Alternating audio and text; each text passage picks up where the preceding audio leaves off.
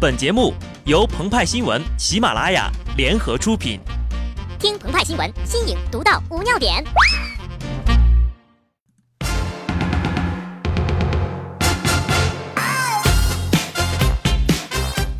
本文章转自澎湃新闻、澎湃联播。听众朋友们，大家好，我是机智的小布。中国体坛长久以来面临一个世界级难题：姚明、刘翔、李娜三大巨星。谁最具有国际影响力呢？大胖说呢是李娜。我问他为啥，他说呀，因为李娜最全面，打网球拿了大满贯，唱歌成了超级歌星，跳水是奥运冠军，玩击剑还是世界级冠军呢。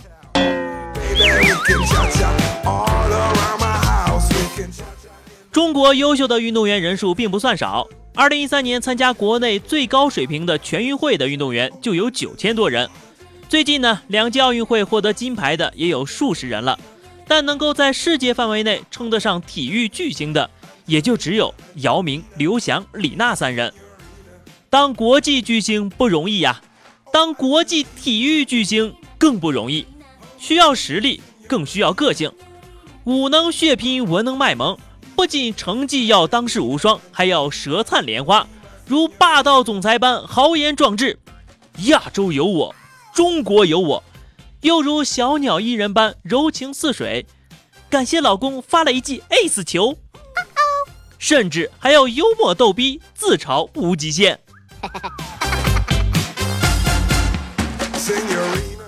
随着姚明、李娜和刘翔的接连退役，中国告别了体育巨星的时代。迎来了群雄并起的小时代，谁能够成为下一个中国体育的超级明星呢？中国的高度，姚明当老板了；中国的速度，刘翔退役了；中国的精度，丁俊晖还在。丁俊晖的天赋与成就毋庸置疑，十五岁就拿下了世界冠军的丁俊晖，与八岁登基的康熙。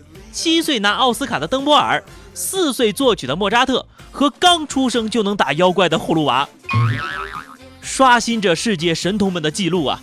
在二零一四年十二月，他跃升成为世界台联排名第一，是斯诺克历史上首位登上世界第一的亚洲球员。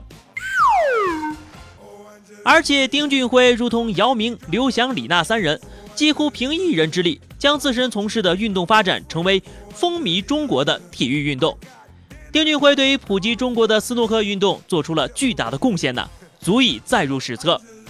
只可惜呀，斯诺克运动受众有限，国际影响力远远不如奥运会的项目，让他难以突破现有的地位。丁俊晖本人呢，也过于腼腆，欠缺王者霸气呀。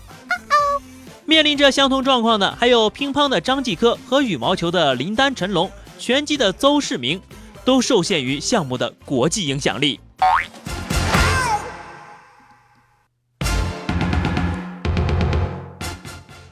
目前在竞技成绩上最突出的，也最有希望扛起中国体坛大旗的，应属孙杨。孙杨是历史上第一位囊括世锦赛四百、八百、一千五百米自由泳。奥运会四百、一千五百米自由泳金牌的选手，在他的领域占据统治性地位。在伦敦奥运会，孙杨拿下了四百米自由泳金牌，成为中国男泳历史上首位奥运金牌得主。不过呢，在二零一四年的仁川亚运会上，小鲜肉宁泽涛横空出世，独揽四金，打破了孙杨与朴泰恒霸占亚洲泳坛的局面，而且呢。宁泽涛以其高颜值、八块腹肌、迷人的笑容，拓展了游泳观众的外延呐，具备成为游泳界贝克汉姆的潜力。只是呢，孙杨在场外负面新闻不断，宁泽涛的成绩目前仍局限在亚洲范围。世界泳坛以迅雷不及掩耳盗铃之势更替着，中国泳坛的双核是否能够持续优异的发挥，还需要时间的检验。不过呀。至少呢，他们已经占领了无数花痴少女少妇们的心呢。自姚明2011年退役之后呢，中国男篮就一直处于低谷。2014年亚运会，中国男篮仅获得了第五名，创造了男篮征战亚运四十年以来的最差成绩。人们盼星星盼月亮，挑着灯笼找姚明的接班人。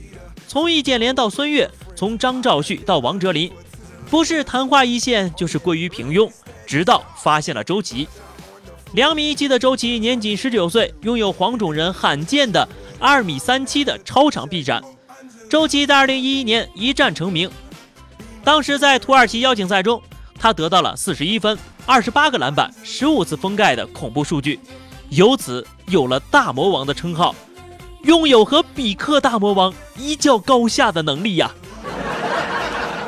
美国 NBA 选秀网列出周琦有百分之五十的可能性参加二零一五年 NBA 选秀，另一家选秀快报网甚至把他排到首轮第十五位，超过了已经被炒了好几年的王哲林。周琦进入 NBA 似乎是早晚的事儿，只不过能否接姚明的班，目前还没有定论啊。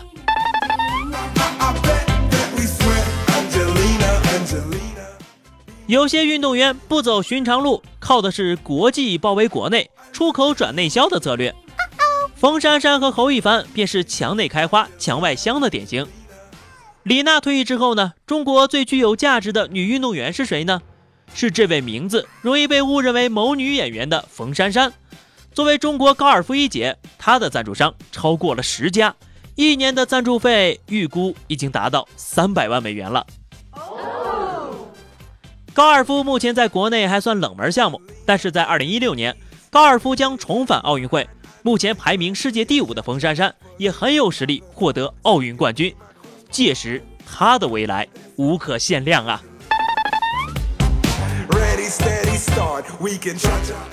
侯一凡呢，走的是另外一条高精尖路线。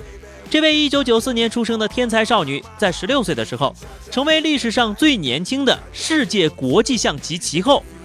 比尔·盖茨曾在2011年感叹侯一凡的成绩：“中国是世界第一，至少在女子国际象棋领域是的。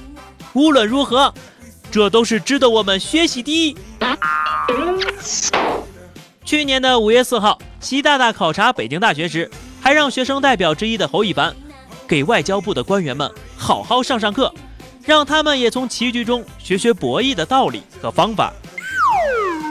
超凡的成就加上两位高人的加持，侯一凡虽然不在主流的运动领域，但犹如世外高人般存在呀。最后啊，终于要说到中国足球了啊，这才是最受加持的运动啊！拥有最广泛群众基础的足球运动，也该是时候涌出一些国际巨星了。上个月，中国足球改革发展总体方案发布。整个社会从上到下，从里到外，都盼着中国足球的雄起。在中国足球经历了黄金一代、白金一代，甚至是超白金一代的失败之后，人们依然怀抱着希望，今后的中国男足不会再是脑白金一代了。那么，以上就是本期节目的全部内容。更多新鲜资讯，敬请关注喜马拉雅澎湃新闻。下期节目我们再见吧，拜拜。